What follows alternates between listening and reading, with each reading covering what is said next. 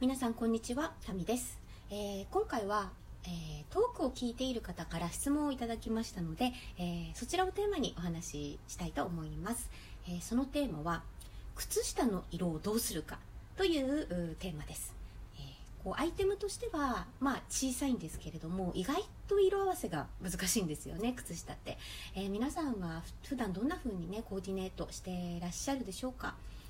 合わせ方として一番、まあ、ポピュラーなものは、えーボトムパンツとかスカートのボトムと靴下と靴の色を全部同じ色にするというやり方ですね、えー、全てを一体化させることでこう下半身をねスラッと、ね、途切れなく見せるテクニックがあります、えーこのコーディネートは、え黒を使うと一番成功しやすいと思います。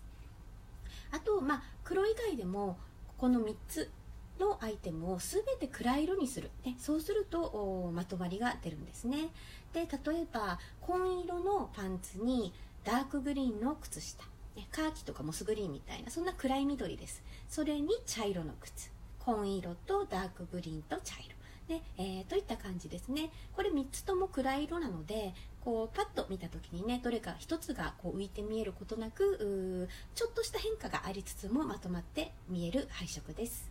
そして2つ目。それが、えー靴下と靴を同じ色にするという方法です、えー例えば黒い靴に黒い靴下。ね、そして、えーパンツやスカートといったボトムを、まあ、例えばグレー系とかそういったものにすると足元だけが一体化して同じ色で一体化して見えるので、まあ、パッと見ショートブーツとかブーツをね履いているようなまとまり方に見えます。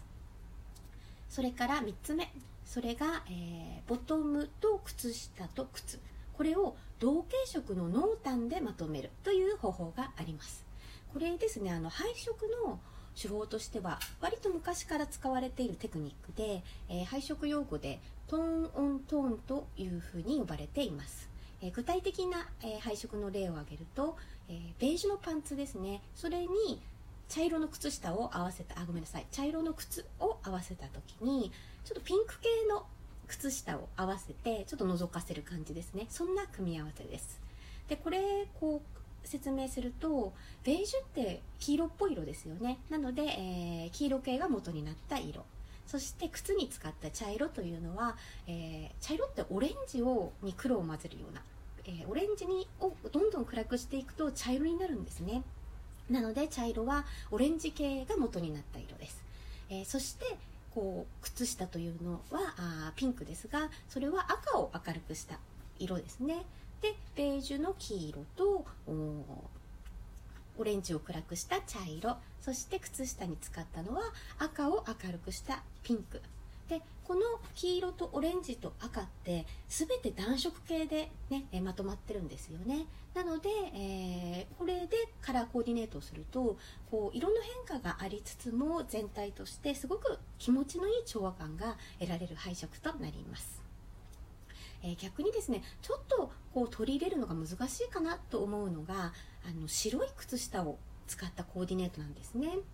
で白いソックスって、えージョギング用ですとかそういったスポーティーなイメージがね、えー強かったりあと学生さんがねこう制服と合わせてるようなねここう高速に従って履くみたいなそういった印象がちょっと強いのでいざファッションとしてコーディネートに取り入れようとしてもそこだけねちょっと浮いて見えてしまう可能性が高いんです、えースニーカーソックスとかねそういったショート丈で、えー少しだけ靴からね白い部分が、えー覗いてる分にはまあ問題はないんですけれども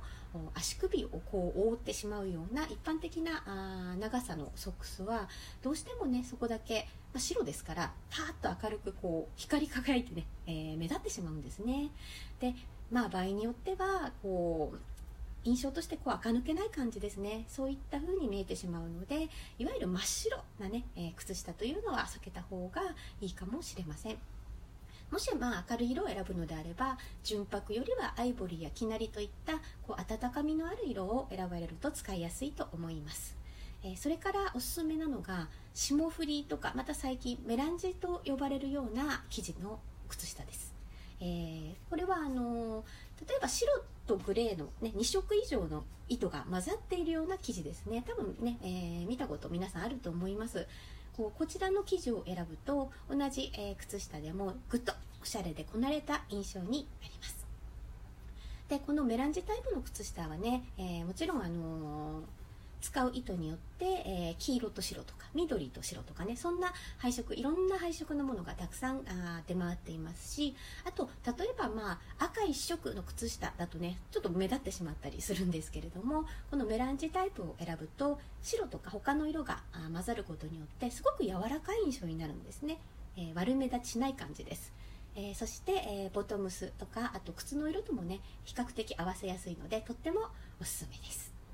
えー、もうすぐね早いものでもうすぐ9月になります、えー、そろそろね足元のおしゃれというのをね楽しめる季節がやってきますね、えー、皆さんの毎日のコーディネートのヒントになればすごく嬉しいです。